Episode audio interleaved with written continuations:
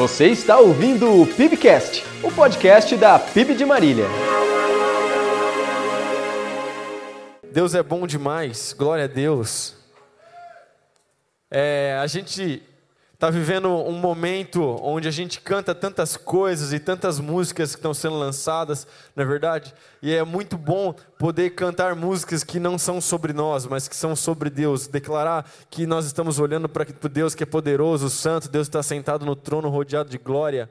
E eu acredito que quando a gente canta sobre Deus e quando a gente adora a santidade de Deus, quando nós declaramos que nós amamos a Deus, não estamos cantando sobre nós, eu acredito que algo especial acontece na igreja. Todas as vezes que a gente canta sobre a santidade de Deus e canta louvores que apontam para Deus, sempre a presença de Deus vem de forma poderosa sobre nós. Que a gente possa fazer mais músicas assim e que a gente possa louvar mais a nosso Senhor dessa forma. Amém?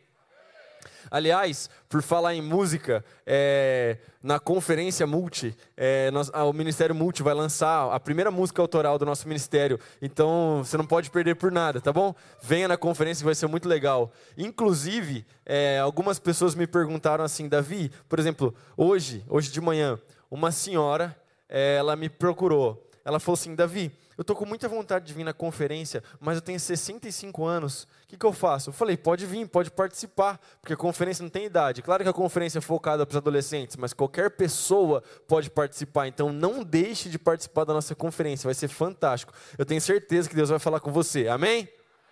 Então, no final do culto, você vai procurar o meu amigo Rafael e a esposa dele, a Maíra. Eles vão estar ali do lado de fora fazendo inscrição e hoje tem promoção especial para você que veio aqui no culto. Fechado? Fechado? Meu Deus. É, quantos vieram no. Não precisa ter vergonha, tá? Levanta a mão. Quantos vieram no culto das sete e meia agora porque assistiram a, final da Copa América, levanta a mão. Não precisa ter vergonha não, levanta sua mão.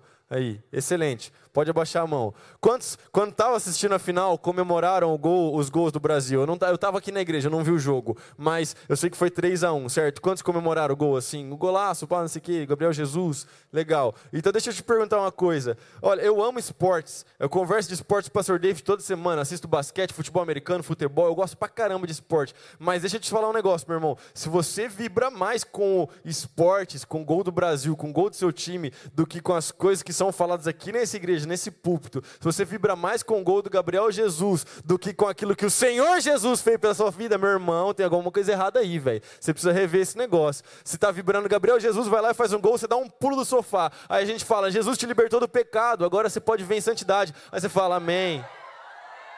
Misericórdia, velho. Pelo amor de Deus, mano. E olha que eu gosto de esporte, hein, cara. Olha, eu gosto bastante de esporte, gosto de jogar bola. Eu aposentei, não estou mais jogando bola. Aposentei com mais de 980 gols na carreira. É... O pessoal insistiu para eu continuar jogando até fazer o, o gol número mil, mas não, não deu.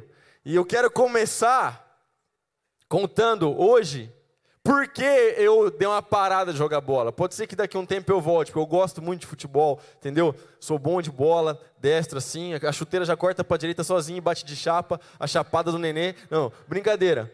Tem uns, tem uns meninos aqui que jogam bola comigo, Pedrinho, Caio, jogavam, né, que eu parei. Mas, é, eu quero contar uma história, verídico. Não tô, isso não, não estou inventando, não. Uma história verídica. Há um tempo atrás, eu estava jogando bola. E aí, quando a gente estava com um time bom. O Rafael, ele gosta de fazer panela no futebol, sabe? E o Rafa fez uma panela, nosso time estava bom. Não, não, briga. O Rafa sempre faz panela pro lado dele. O briga era lá daquela pelada também. E aí o Rafael fez uma panela e o nosso time estava bom, a gente estava ganhando e tal. E um camarada do time começou a bater em todo mundo, cara. E eu comecei a ficar bravo, entendeu? Eu não estava feliz. Porque a gente estava ganhando, mas estava ganhando limpeza. E os caras jantando a gente. E eu fiquei bravo. Fiquei muito bravo. E eu, e, eu, e eu dei uma chegada no irmão de volta. E eu não devia ter feito isso, eu errei. Eu não estou pedindo para que você me compreenda, nem falando que eu fiz certo, mas eu fiquei bravo porque aquele irmão estava chegando em todo mundo e eu dei uma chegada nele mais forte também no futebol, entendeu? E aí gerou aquele calor do momento ali e tal, e aí depois eu saí do jogo e falei: eu não posso fazer isso, estou errado. Mesmo que é, ele estava errado de estar tá jantando todo mundo do meu time, eu não posso revidar, eu não posso fazer isso. Então eu virei para o Rafael naquele mesmo dia e falei, Rafael, hoje eu parei de jogar bola. Até que, sei lá, Jesus toca no meu coração, eu não jogo mais futebol. E desde aquele dia, diante de Deus, eu não joguei mais bola. Porque a Bíblia fala que é melhor ir para o céu caolho do que para o inferno com os dois olhos. Então, se o futebol estava me fazendo tropeçar, eu preferi abrir mão do futebol. E antes que você se apresse em me julgar e falar, nossa, o pastor ficou bravinho no futebol, não tem cabeça, olha isso. Antes que você se apresse em me julgar, deixa eu, eu antecipar isso. E eu quero trazer uma realidade para você. Quando você está no trânsito, você está indo trabalhar, você acordou segundona cedo, o sol está subindo ainda e você já está de pé. Você está indo trabalhar, às vezes você pega a sua moto, amanhã vai estar tá frio. Você está indo trabalhar de moto, todo agasalhado, de luva e tal. E de repente, cara, um carro vira na tua frente, assim, sem dar seta, sem nada, quase te pega de moto. Você sabe que um tombo de moto vai te machucar. O que é que passa pela sua cabeça? É, se passar isso pela sua cabeça, tá lindo. Mas sabe que eu não acredito nesse nível de crente assim, não. Normalmente é difícil. Se você, às vezes, seu patrão está com um problema na casa dele que ninguém, você nem os seus colegas de trabalho, ninguém tem nada a ver. E o seu patrão chega na sua empresa onde você trabalha e ele desconta a raiva dele em todo mundo. Ele trata todo mundo mal, ele xinga todo mundo, ele dá tapa na mesa, ele joga as coisas. E aí o que, que passa pela sua cabeça? Qual é a vontade que você tem? Quais são as palavras que você tem na sua boca, prontinha para falar para aquele irmão? Sabe, Sabe o que é, o que é isso que acontece? O que aconteceu comigo no campo de futebol e o que acontece com você e acontece toda semana com todo mundo, por isso que ninguém pode julgar ninguém. E aqui eu não estou passando um paninho para o pecado, porque é pecado, é errado, eu errei, você também errou e nós não podemos fazer isso. Mas sabe o que acontece? Sabe o que é isso? É a velha natureza, é o velho homem. É o velho homem tentando voltar, é o velho homem tentando te derrubar, é o velho homem tentando te corromper, é uma briga que existe na sua mente contra a sua nova natureza e a sua velha natureza. É isso que está acontecendo. Foi isso que aconteceu comigo no campo do Lelos. É isso que acontece com você no trânsito, no seu trabalho, por onde você passou. Você sabe que isso já aconteceu. Por isso que eu falei, não se antecipe em me julgar. Porque quando a gente olha para nós mesmos, você percebe que a gente já passou por isso várias vezes na nossa vida. Sabe? É, e aí acontece esse tipo de coisa. E a gente fica muito nervoso, fica irado. E aí, se você já tem uma caminhada cristã, se você já está um tempo na igreja, você aprendeu a falar como crente. Você adotou a cultura, na é verdade, você já é parte da tribo. Então agora você fala o idioma da tribo. E aí, quando isso acontece na sua vida, sabe o que você fala? Você fala assim: Olha, capeta sujo, imundo, tentando minha vida, o diabo tentando me derrubar. Esse capeta é imundo, manda mensagem pro pastor ainda. Manda mensagem pro pastor. Pastor, você não sabe. O diabo está furioso comigo. Eu estou incomodando o diabo. E às vezes, coitado do diabo, ele não está fazendo nada. O diabo está lá, ele está fazendo as coisas dele de diabo lá, fazendo os negócios dele de capeta lá, sei lá, mano. O diabo está sendo diabo, tá ligado? Fazendo as coisas de diabo sei lá, que é coisa de diabo, mas ele faz as coisas dele. E aí você coloca a culpa no diabo, a culpa que é sua, a culpa que é minha, você coloca no diabo. Porque nem sempre é o diabo que está te tentando, às vezes é a nossa mente. Sabe, o, o, esse sermão foi escrito pelo pastor David, meu amigo, e o título desse sermão é Superando o Inimigo. E quando você escuta superando o inimigo, você que já é parte da tribo, o que é que você pensa? Pisa na cabeça de Satanás. Aleluia! A gente, a gente derrota o inimigo mesmo, porque a Bíblia diz que aquele que está em Cristo, o maligno não lhe toca. Então, se você está em Cristo, o diabo não tem poder sobre a sua vida. A questão é que às vezes o seu pior inimigo não é o diabo, o pior inimigo muitas vezes é você mesmo. Muitas vezes o seu pior inimigo é você mesmo, o seu pior inimigo é a sua mente. E sabe que dói mesmo? Dói mesmo, sabia? Dói, sabe por quê que dói? Porque o Evangelho, ele nos confronta. E aqui nessa igreja a gente tem o compromisso de pregar o Evangelho da forma como ele é. Quando eu, eu li esse sermão, esse sermão ele me confrontou. Então não estou aqui simplesmente jogando regra na sua cabeça, não, esse sermão me confronta, porque eu e você, nós passamos por isso por toda a nossa vida. E enquanto nós não alcançarmos a estatura do varão perfeito, enquanto nós não estivermos na glória, a gente vai estar tá sendo tentado, nós vamos estar tá num combate. É gol, é isso mesmo. Tamo junto, pastor Marcos. O pastor Marcos, a gente tem um combinado, que é o seguinte, eu e o pastor Marcos. Isso é interno aqui. Que a gente dá bastante amém, aleluia, para empolgar o pregador, entendeu? Então, dá uns amém aí de vez em quando que você me empolga, entendeu?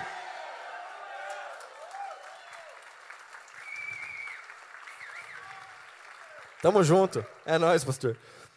Então hoje nós vamos falar sobre superando o inimigo. Fala bem bonito, superando o inimigo. Pois é, superando o inimigo, só que muitas vezes o inimigo é você. Antes de eu continuar, eu quero só mandar um salve especial aqui, que agora que eu vi o pastor Alexandre aqui, pastora Miriam, um abraço, tamo junto, pastor, uma salva de palmas pastor Alexandre. Tamo junto, pastor, Deus abençoe. Foi pastor de jovens da nossa igreja há alguns anos atrás, não muitos. Eu tinha acho que uns 12 anos? 10, eu tinha 10 anos. Faz 10 anos? Ah, é isso mesmo, é. Não, então eu não tinha 12 anos. Então, se faz 10 anos, eu tinha 16. É isso mesmo. Mas vamos lá. É... Superando inimigo. Que legal, né? A gente, às vezes, como eu falei, superando inimigo, já pensou que era o capeta. Só que quando a gente fala que o inimigo somos nós mesmos, a parada fica mais embaixo. Vamos começar a refletir a respeito disso e ver aquilo que a palavra de Deus tem para nos dizer? É... Abre aí sua Bíblia em Salmo 139, Salmo capítulo 139, versículo 23, por favor. Salmo 139, versículo 23. Examina-me, ó Deus, e conhece o meu coração, prova-me e vê meus pensamentos. Fala assim, Deus, fala bem bonito, igual crente, Deus conhece o meu coração Deus conhece o meu coração, Deus conhece o seu coração. Sabe, eu falo toda sexta-feira aqui no Ministério Multi, eu lidero o Ministério de Adolescentes dessa igreja. E toda sexta-feira eu falo uma frase para eles. Eu falo assim: a fé passa pela cabeça antes de chegar no coração. E eu falo isso para eles no sentido de que existe uma, uma divisão entre mente, intelecto e coração. É, a gente compreende muitas vezes essa divisão quando a gente olha para a Bíblia. E o pastor David compreendeu isso também escrevendo esse sermão. E a primeira parte, primeiro, a primeira questão que a gente precisa superar quando a gente está combatendo esse inimigo que somos nós mesmos é o nosso próprio coração. Porque a Bíblia diz que o nosso coração é enganoso. A Bíblia fala sobre isso. A Bíblia fala que o nosso coração é enganoso. Agora, é muito interessante porque quando você lê a Bíblia, não precisa fazer teologia, não precisa estudar 12 anos. É só você ler a Bíblia que você vai perceber como o mundo é, está completamente na contramão daquilo que a palavra de Deus nos diz. Porque quantos aqui já ouviram o seguinte conselho? Siga o seu coração. Levanta a mão, por favor. Abaixa a mão. Não precisa levantar a mão agora para não ficar feio. Mas assim, ó, quantos aqui, não levanta a mão em nome de Jesus, mas quantos aqui já deram esse conselho para o próprio filho? Pensa, só pensa. Deixa eu te falar um negócio. Você falou para o seu filho, filho, siga o seu coração, você deu o pior conselho da sua vida para o seu filho. Porque se seu filho for seguir o coração dele, misericórdia. O nosso coração é enganoso e a nossa natureza é corrupta. Nós nascemos no pecado, nós nascemos depravados, a gente nasce, a gente nasce ruim. Não é simplesmente é, um comportamento aprendido, não. Eu estava na casa de uns amigos há um tempo atrás e eles têm um, um filhinho que é criança. E aí é, ele chegou na mochila dele com um, um, brinquedo que não era dele, e esse brinquedo estava na mochila dele. Agora, eu conheço os pais dele, eu sei o que os pais ensinam para ele. E eles não ensinam isso. Quem que ensinou esse menino a pegar um negócio que não era dele? Ninguém. Sabe o que, que é isso? É a natureza pecaminosa dele. É o coração dele. Ele viu aquele brinquedo, ele achou bonito, ele gostou, ele queria brincar mais com aquele negócio que não era dele, ele pegou, colocou na mochila dele e levou para casa. Ninguém ensinou isso para ele. Quando eu era menino, a minha mãe não deixava eu jogar bola em casa. Porque eu, eu, quando eu era bem pequeno, assim, antes dos 10 anos de idade, eu morava num apartamento. Então, se eu chutasse bola em casa, eu ia quebrar as coisas. Era exatamente isso que acontecia. E depois que eu quebrava as coisas, a minha mãe chegava em mim e falava: Davi, você quebrou o vaso. Eu falava: Não, não fui eu não. Só que meu pai e minha mãe nunca me ensinaram a mentir. Meu pai nunca, nunca me ensinou a mentir. E eu posso falar aqui nesse púlpito que eu nunca vi o meu pai mentir. Mas sabe o que é interessante? Eu menti para o meu pai, para minha mãe algumas vezes, sem ninguém me ensinar. Sabe por quê? Porque sem Jesus Cristo eu sou ruim. Porque sem Jesus Cristo o meu coração me engana. E aí o mundo vira para você e fala: siga o seu coração, siga os seus sentimentos. Meu irmão, tudo aquilo que a gente compreende por sociedade, tudo aquilo que a gente compreende por, por civilização, tudo que é civilizado, está exatamente baseado em não seguir o seu coração, não seguir os seus sentimentos. Porque se você seguir os seus sentimentos, você vai tomar as piores decisões da sua vida. Como eu falei, eu lidero o ministério de adolescentes. Toda vez que os adolescentes eles seguem o coração deles, dá ruim. Eu falo, pelo amor de Deus, não faz isso, Davi, mas eu estou sentindo no meu coração, eu acho que é Deus que está falando comigo. Não é, não é Deus, por favor, não faça. Ele vai e faz, depois volta chorando. Tem 13 anos, Davi, conheci a mulher da minha vida. Não, não conheceu. Você não conheceu. Ele fala, eu amo ela, Davi. Não, você não ama, você não faz ideia. Você gosta de jogar bola, você, não, você ama futebol, você não ama ela, você não sabe. Não, aí começa a namorar, três meses depois termina e volta chorando. Pancada. Não siga o seu coração, o seu coração é enganoso. Supere as mentiras que o seu coração conta. Ah, esse mundo, ele está pregando agora exatamente isso, pregando uma liberdade que virou libertinagem, pregando algo assim, ó. Se você se sente bem, se você acha que é certo, se o seu coração diz que é bom, então vai e faça. Então, por exemplo, eu estava conversando com o Luca Martini, quinta-feira. Ele veio aqui, depois é, eu troquei uma ideia com ele ali. Eu, o Dodô, a gente estava conversando com ele. E ele falou que teve um cara na Holanda que ele entrou na justiça e ele tentou. É, ele queria ser reconhecido, assim, oficialmente como um animal, cara. O cara queria virar um cachorro porque ele se, ele se enxergava, ele se enxergava como um cachorro, entendeu? Porque isso parte desde a ideologia de gênero e vai fluindo até esse tipo de coisa. Isso é real, isso não é mentira. Então o cara queria ser um bicho, ele queria ser um cachorro. E ele queria que as pessoas compreendessem ele como um cachorro. E aí, a galera que segue esse tipo de conselho, a galera que acredita e que não quer ter o seu coração transformado pela palavra de Deus, fala: se ele se sente assim, está tudo bem. Não, não está tudo bem. Esse cara é maluco, ele precisa de um psiquiatra, ele precisa de ajuda. Ele precisa de ajuda profissional, ele precisa tomar remédio. Porque ele não é um cachorro, ele é um ser humano, ele é a primazia da criação. Isso se estende a qualquer tipo de coisa nessa sociedade, nessa liberdade que a gente está vendo, que virou libertinagem, que acaba com os princípios da família, que destrói as casas, que está destruindo os jovens do nosso Brasilzão. É isso. Siga o seu coração. Se você se sente bem, faça. E essa é a maior mentira, porque o nosso coração, ele é corrompido, ele está corrompido. Ele foi corrompido no jardim do Éden. Deixa eu te ensinar um negócio. Você, você que é cristão, você que é discípulo de Jesus, você não enxerga o mundo da forma como as pessoas lá fora enxergam. Deixa eu te explicar como você deve enxergar o mundo. Na sua, na, sua, na sua visão, eu já falei isso no culto dos adolescentes. Na sua visão, você precisa passar um filtro chamado Palavra de Deus. Na sua visão aqui, ó, na sua frente, quem usa óculos está ligado. Quando você tira o óculos, é, tudo está embaçado. Quando você coloca o óculos, você enxerga.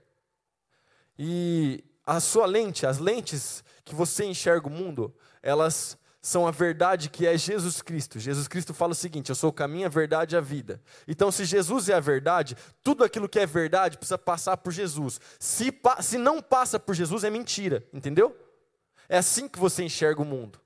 Então deixa eu te explicar um negócio. O mundo está corrompido pelo pecado.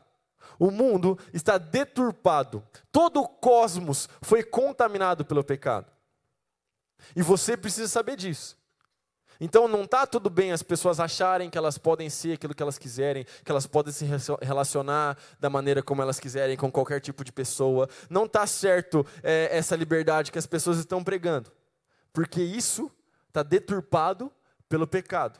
Mas veja bem, parte da sua visão, da sua lente, tem um nomezinho chamado redenção. Deus criou o mundo. O mundo caiu, foi contaminado pelo pecado. Criação, queda. Mas tem uma terceira parte, e é a parte da redenção. Sabe quem redimiu todas as coisas? Jesus Cristo na cruz. Então agora, o seu coração é sim enganoso, mas você não precisa seguir os conselhos do seu coração. Olha para Jesus Cristo, olha para a palavra de Deus, e Ele vai te apontar a verdade. E sabe o que a palavra de Deus nos diz sobre o nosso coração? Olha só que legal. Você vai dar uma olhada nesse texto aqui. Ezequiel 36, versículos 26 e 27. Darei a vocês um coração novo e porei um espírito novo em vocês. Tirarei de vocês o coração de pedra eles darei um coração de carne, porei o meu espírito em vocês e os levarei a agirem segundo os meus decretos e a obedecerem fielmente às minhas leis. Quem é que troca o nosso coração? Quem que troca o nosso coração? Fala a Deus em nome de Jesus. Tem alguém me acompanhando aqui, alguém me entendendo? Dá um amém, um aleluia, levanta a mão, faz alguma coisa. O nosso coração é enganoso. Mas olha só que legal, que coisa maravilhosa. O próprio Deus, ele vem e ele troca o seu coração. E ele tira esse coração pecaminoso, sujo, imundo, cabeludo e coloca o coração, segundo o coração dele, coloca o coração inclinado para o Espírito Santo de Deus. É Deus que faz isso. Deus opera isso em você. Eu gostei do pastor Marcos Paulo às 5 horas da tarde, que ele falou: Deus faz um transplante de coração, eu sou transplantado. Tem alguém aqui que já foi transplantado pelo Senhor? Levanta sua mão e dá um amém. Você tem que ser grato a Deus todos os dias da sua vida, porque Deus fez uma cirurgia de transplante no seu coração. Se Deus não tivesse feito essa cirurgia em você, você ia continuar inclinado para o mal, inclinado para o pecado, inclinado para sempre o caminho da perdição. Agora que Deus trocou o seu coração, você pode não pecar mais, você pode caminhar na direção da santidade. Deus trocou o seu coração, olha que coisa maravilhosa. Mas além do coração, a Bíblia fala sobre a nossa mente, não é verdade? E além do fato das pessoas lá do mundo falarem siga o seu coração, as pessoas também falam assim: você é aquilo que você pensa que você é. Quantos já ouviram isso? Você é aquilo que você pensa sobre você. Deixa eu dar uma, um, mais moderno aqui. Que esse é do momento mesmo. Esse está pegando, assim. Tem um monte de pastores nessa onda. Eu acho maravilhoso. Que eles estão falando assim, ó.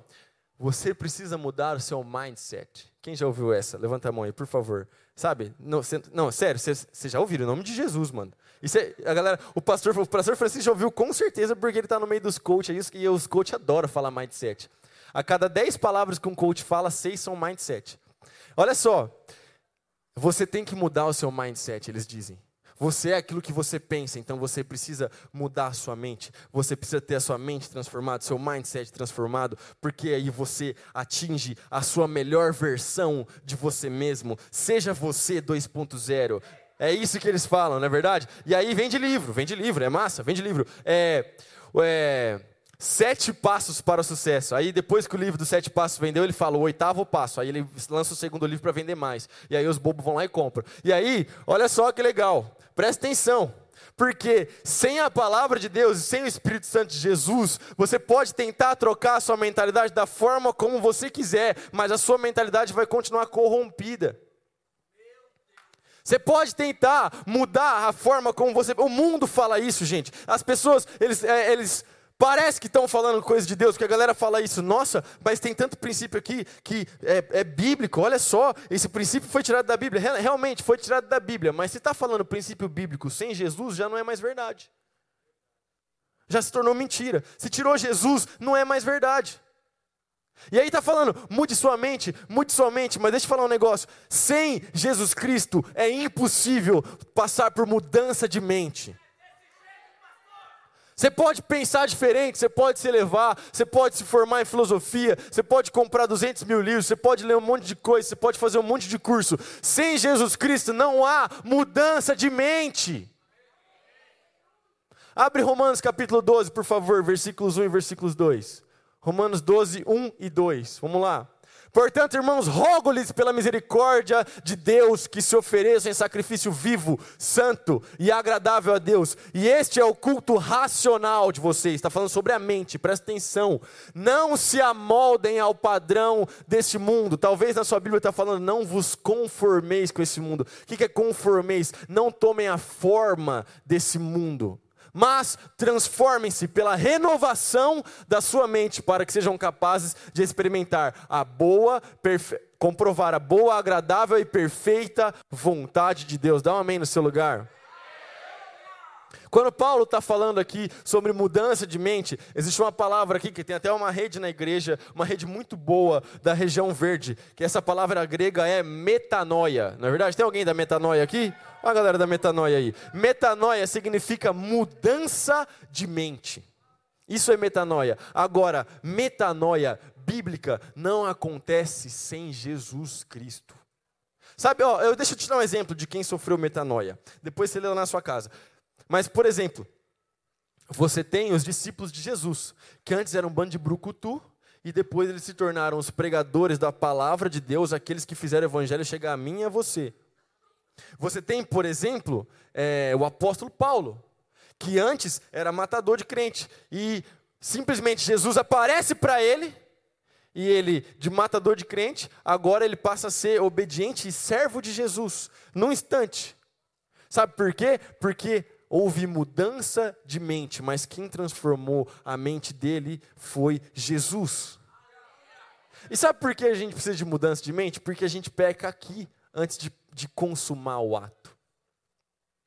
Antes da gente fazer alguma coisa que é pecado, por exemplo, antes de eu dar um carrinho no meu irmão, lá no society, na minha mente, aqui dentro, eu, Davi Jardim, eu já havia pecado, eu já tinha mirado contra o meu irmão aqui dentro. Eu já estava em pecado. Eu só consumei o ato, a atitude de dar um carrinho. Mas na minha mente eu já tinha pecado. Isso é muito sério. Sabe? Às vezes a gente se considera tão bom, não é verdade? A gente olha para nós mesmos e fala assim: nossa, eu sou uma pessoa maravilhosa. Eu nem peco tanto assim. Bom, deixa eu te falar um negócio. É, a Bíblia diz que a gente peca na nossa mente. Jesus nos ensina isso. Por exemplo, se você se irá contra alguém, se você ficar muito nervoso contra alguém, na sua mente você já cometeu assassinato contra aquela pessoa. Então, está vendo? Todo mundo aqui já se irou contra alguém. Então você já cometeu esse pecado. Eu estou dentro dessa, tá bom? Todo mundo. Nós estamos no mesmo barco. É a mente. Veja como nós precisamos superar o inimigo da mente. Não precisa levantar a mão em nome de Jesus, mas a Bíblia diz que se olhar torto para a mulher do vizinho, já cometeu adultério, já pecou. Está entendendo como as coisas são sérias? Como o campo de batalha é aqui dentro? Como nós precisamos todo dia estar na dependência de Jesus, como nós precisamos passar por metanoia diariamente, mudança de mente por Jesus Cristo. Como nós precisamos estar cobertos pelo sangue de Jesus, olhando para a cruz, caminhando para o alvo, porque senão nós vamos pecar, pecar e pecar. Nós precisamos superar o inimigo que somos nós mesmos. Se você está em Cristo, como eu já falei, o diabo não tem poder sobre a sua vida. Sabe que Lá atrás, no Gênesis, bem lá atrás, é, você conhece a história de Caim e Abel. E olha só, é, Abel ofereceu uma oferta e Deus aceitou a Abel e a oferta. Caim ofereceu a oferta, Deus rejeitou a Caim e a oferta. E aí o Caim ficou nervoso. O Caim ficou pistola mesmo, ficou bravo. E aí Deus, o próprio Deus, o Senhor, chega em Caim e fala assim: brother, seguinte, o pecado está batendo na sua porta. E ele quer te dominar. Mas é você quem deve dominar ele. Você está entendendo que em nenhum momento Deus falou que era o diabo que estava batendo na porta de Caim? Tudo estava aqui dentro. Era aqui, ó, era na mente de Caim. Só que Caim abriu a porta para o pecado, deixou que o pecado entrasse, o dominasse e ele matou o seu irmão. Supere o inimigo e aqui, ó, na mente. Supere o inimigo da sua mente. O pecado, por toda a nossa vida, nós vamos passar por tentação. O pecado o tempo todo vai estar batendo a sua porta. O tempo todo. Mas cabe a você abrir ou não essa porta. E deixar ou não o pecado te dominar. Foi isso que aconteceu com Caim. Não tenha medo do diabo, mas cuidado com aquilo que passa na sua mente. A gente é bombardeado o tempo todo por informações. Você vai assistir uma série com a sua esposa e de repente, uou, tá todo mundo pelado, tem que tirar a série, não dá para assistir. Comecei a assistir uma série com a minha esposa, parei de assistir, não sei nem o que vai acontecer, cara, porque não dá. Porque essas coisas, essas imagens, elas vão poluindo a nossa mente, vão entrando. E se a gente não tomar cuidado, nós estamos com a nossa mente completamente corrompida, poluída somente com as imagens do mundo. E aí a gente sabe todos os capítulos da série de cor, mas não sabe um texto. Não sabe um versículo. E aí depois cai em pecado, peca feio, erra de forma grave e não entende por quê. Eu estou indo no culto, eu estou indo no Tadel, eu estou ouvindo as palavras do pastor. Mas sabe que Jesus, no final do Sermão do Monte, está lá em Mateus capítulo 7, ele fala assim: ó, aquele que ouve as minhas palavras e as pratica. Nós devemos ouvir as palavras de Jesus e praticá-las, e quando a gente põe em prática, nós vencemos o pecado. Não basta simplesmente ouvir, ouça e pratique. Aquele que ouve as minhas palavras e as pratica. Pratique as palavras de Jesus Cristo, mas para conhecer as palavras de Jesus Cristo, tem que ler a Bíblia, irmão. Tem que orar. Tem que estar junto, tem que fazer parte do corpo. Quem vive segundo a carne tem a mente voltada para o que a carne deseja. Mas quem vive de acordo com o Espírito tem a mente voltada para o que o Espírito deseja. A mentalidade da carne é morte, mas a mentalidade do Espírito é vida e paz. A mentalidade da carne é inimiga de Deus, porque não se submete à lei de Deus, nem pode fazê-lo. Quem é dominado pela carne não pode agradar a Deus. Romanos capítulo 8, versículo 5 até o versículo 8. Nós não podemos ser dominados então pela nossa carne, não podemos ser dominados pela nossa mente, mas devemos pedir para que Jesus nos transforme, devemos pedir para que a gente então nós sejamos pessoas que somos guiados pelo Espírito. Você deve ser guiado pelo Espírito de Deus. Quando você se entregou a Cristo, quando você entregou a sua vida para Jesus, quando você reconheceu a Jesus como seu, seu Salvador, Deus enviou o Espírito Santo te selou com o Espírito Santo. Você, você é selado com o Espírito Santo. E o Espírito Santo está aí. Então ouça o Espírito. E faça aquilo que o Espírito diz para você fazer. Porque todos nós, quando nós vamos pecar, olha só, nós estamos falando da mente. Veja bem, quando você vai pecar consciente, porque tem vezes que a gente pega consciente, porque a gente é ruim, a gente pega consciente, sabendo vai pecar. E aí, quando você pega consciente, Sempre aqui assim no canto, assim, está falando: não faça isso. Você não foi criado para isso. Não faça. Tira a mão daí. Fecha esse site. Desliga a televisão. Vai embora desse lugar. Não beba isso. Não coloca isso na sua boca. Não fale isso. Não vá para lá. Não mande essa mensagem. Só que, às vezes a gente esquece que o fato de que essa voz que está falando conosco, muitas vezes pode ser o Espírito Santo de Deus te alertando e te ajudando a não pecar. Porque a santificação, ela acontece assim, ó, entre você e Deus. A gente chama isso de sinergia. E o Espírito Santo está falando com você o tempo todo. Só que se você rejeitar a voz do Espírito, você vai estar sempre dando lugar para a sua mente e vivendo segundo a carne. Mas você não foi chamado para viver segundo a carne, mas chamado para viver segundo o Espírito de Deus.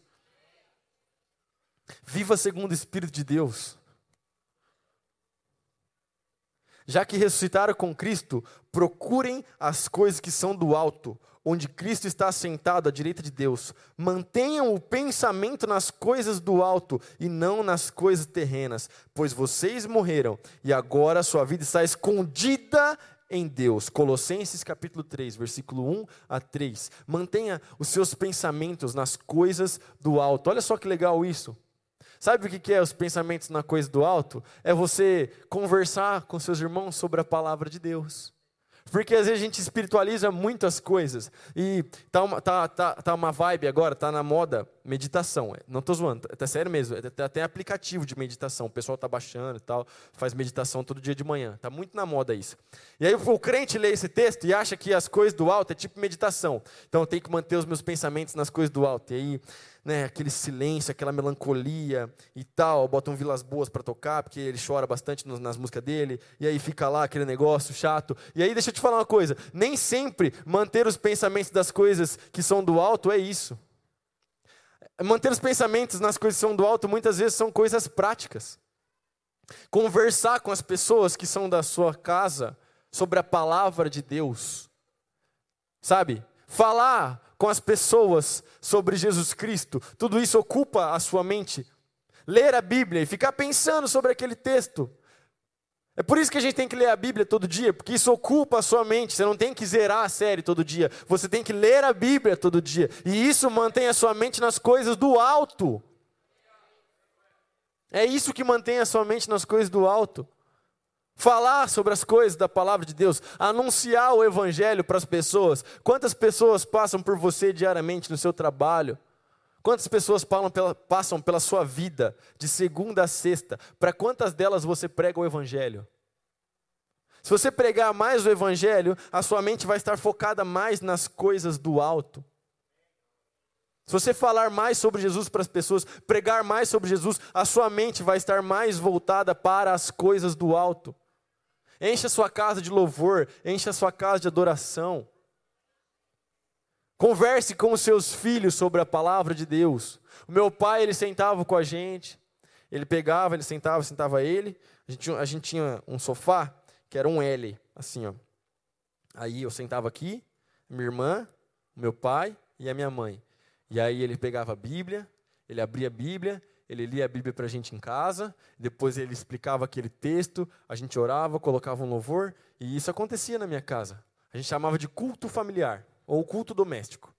Isso acontecia direto na minha casa, direto. Às vezes meu pai falava assim: hoje é dia dos meninos. Então saía eu e meu pai para um lado e a minha mãe e a minha irmã para outro lado. E meu pai falava comigo sobre as coisas de Deus, falava comigo sobre a palavra de Deus, me ensinava estava é, me encaminhando para fazer isso que eu estou fazendo hoje. E assim ele estava mantendo a minha mente, a mente dele, nas coisas do alto. São coisas práticas que a gente precisa fazer para que você não seja derrotado pela sua própria mente. Assim como você precisa ter um novo coração, você precisa ter uma nova mente. E aí você pode estar me olhando e falando assim: ah, Davi, beleza. Porque, de certa forma, isso não é novo. A gente já pregou sobre isso várias vezes e nós vamos continuar pregando, porque isso é o Evangelho. E nessa igreja a gente prega o Evangelho. Então, de certa forma, isso não é novo. De certa forma, você já ouviu. Mas a segunda-feira está lá. E aí parece que quando a segunda-feira vem, vem uma fraqueza junto. No domingo a gente é tão crente. Mas aí vem a segunda-feira e parece que, ai, eu não estou mais tão forte assim, o que está acontecendo? Eu escutei a pregação, eu prestei atenção, eu estou ligado nos princípios, mas eu não consigo vencer. Eu conheço toda a teoria, é, eu sei o que eu tenho que fazer. No papel, esse negócio é tão bonito, mas e na prática? Como é que fica? Eu não estou conseguindo, não, Davi. A segundona está me derrubando. E chega na sexta, eu já estou todo arrebentado. E o pastor David fez um, uma dinâmica que eu achei maravilhosa. Achei fantástica a dinâmica. Se você achou, se você é observador como eu, você viu o guarda-chuva pendurado ali, você deve ter pensado, nossa, a galera do louvor esqueceu, esqueceu o guarda-chuva no teclado. Mas não, ele estava lá intencionalmente. Tudo nessa igreja aqui é intencional. E aí, olha só. Isso aqui é um guarda-chuva, não é verdade? E o guarda-chuva, como o próprio nome já diz, para que, que serve um guarda-chuva? Chuva. Para guardar da chuva, excelente, para nos proteger da chuva. Esses dias choveu aqui em Marília. Então, o que acontece quando você sai na chuva sem um guarda-chuva? Você se molha, é óbvio, mas é isso que acontece mesmo. Agora, pergunta: se eu sair na chuva com esse guarda-chuva aqui, ó, na minha mão, assim, fechado, fechado, e eu saio na chuva, eu estou andando com ele aqui, e está chovendo muito, muito forte. Pensa na chuva mais forte que você já viu na sua vida. E eu estou andando com o guarda-chuva aqui, ó. Eu estou protegido da chuva? Não. Se eu talvez usar esse guarda-chuva para me apoiar aqui, tipo uma bengalinha massa, é, eu estou protegido da chuva? Se eu pegar esse guarda-chuva e eu colocar ele assim, ó, em cima da minha cabeça, ele está na minha cabeça, porque a chuva está vindo de lá, então eu coloco ele assim. Eu também não estou protegendo da chuva. Para que você se proteja da chuva, deixa eu tomar cuidado na hora de abrir esse negócio aqui, que os meus irmãos foram abrir o guarda-chuva hoje e deram uma empolgada.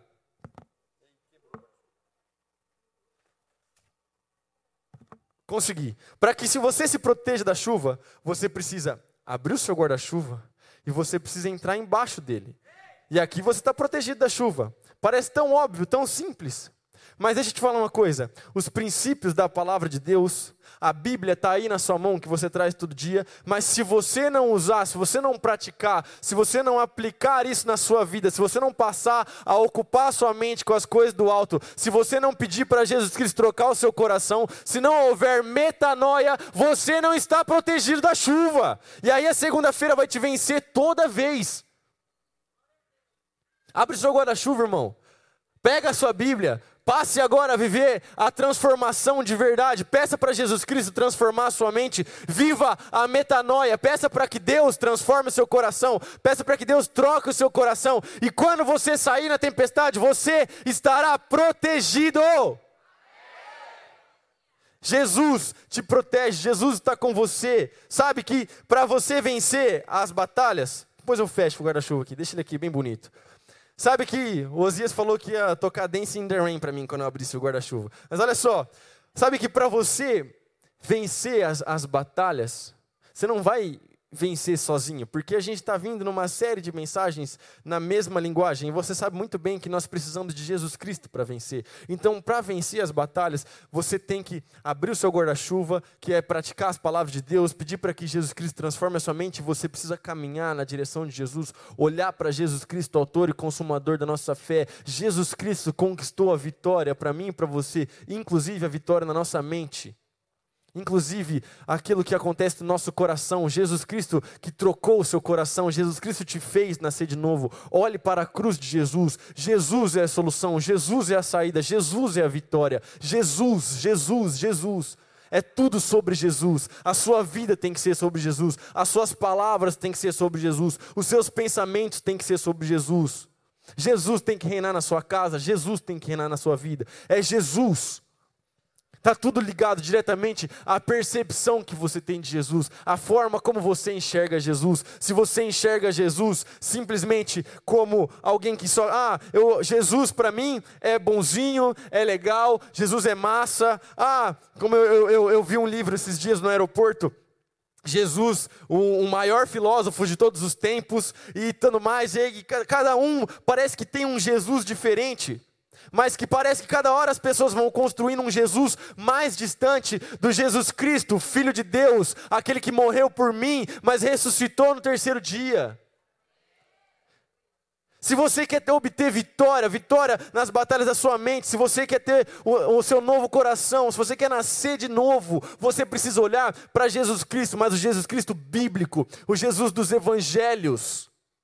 Olhe para Jesus, para aquilo que ele fez. Olhe para a revelação de Jesus. Olhe para quem Jesus é. Jesus te justificou, Jesus te transformou, Jesus morreu a morte que era minha e a morte que era sua.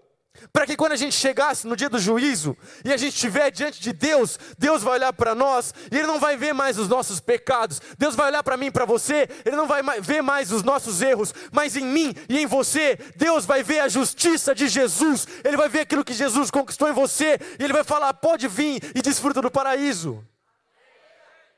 Olhe para Jesus, se torne cada vez mais parecido com Jesus, tenha cada vez mais a mente parecida com Jesus.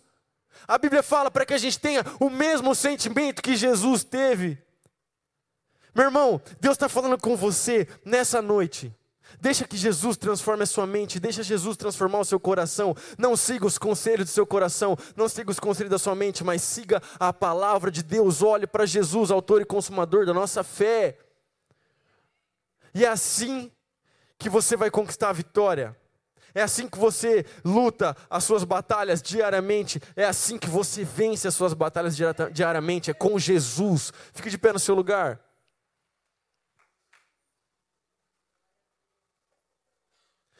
Jesus está falando com você nessa noite, amém?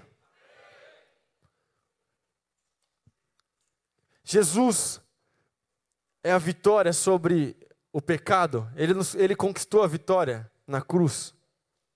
E talvez você está aqui falando, Davi, a minha vida é cheia de pecado. Davi, eu erro demais. Davi, eu não consigo, a minha mente é, é poluída, o meu coração é corrupto. Talvez você tenha essa consciência sobre você. E deixa eu te falar uma coisa: se você teve essa consciência sobre você, é porque o Espírito Santo de Deus está falando com você, é porque Jesus está te convencendo.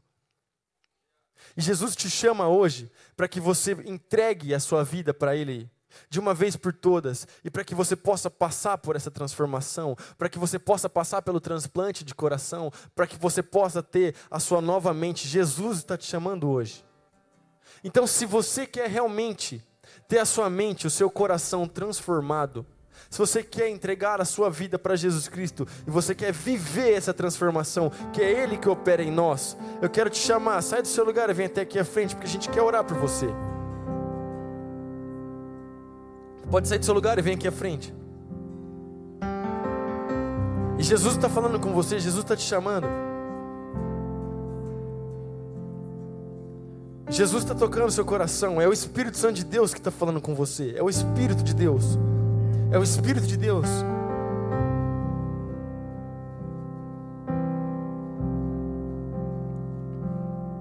Feche seus olhos no seu lugar, comece a orar agora, comece a orar. Comece a orar. Existe salvação acontecendo nesse lugar. Jesus está operando salvação nesse lugar. Existem corações sendo transformados aqui nessa noite. Existem mentes sendo transformadas aqui nessa noite.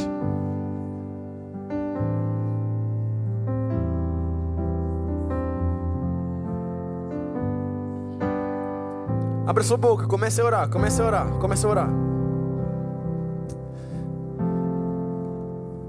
Deus Pai Todo-Poderoso, obrigado, Pai, por essa noite.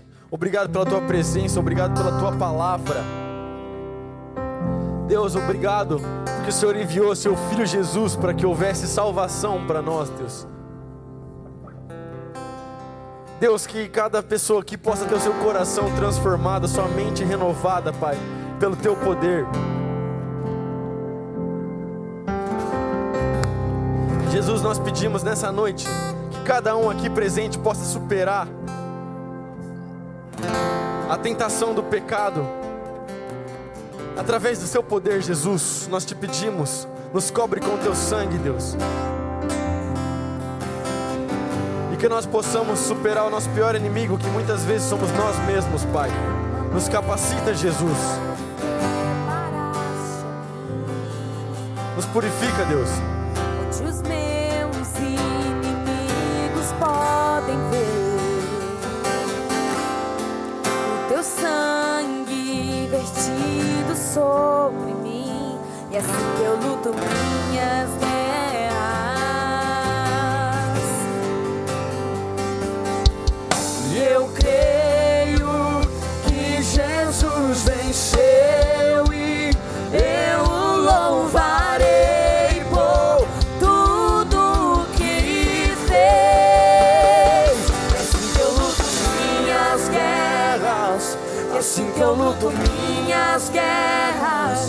Assim que eu luto minhas guerras. É assim. Você está ouvindo o PIBcast, o podcast da PIB de Marília.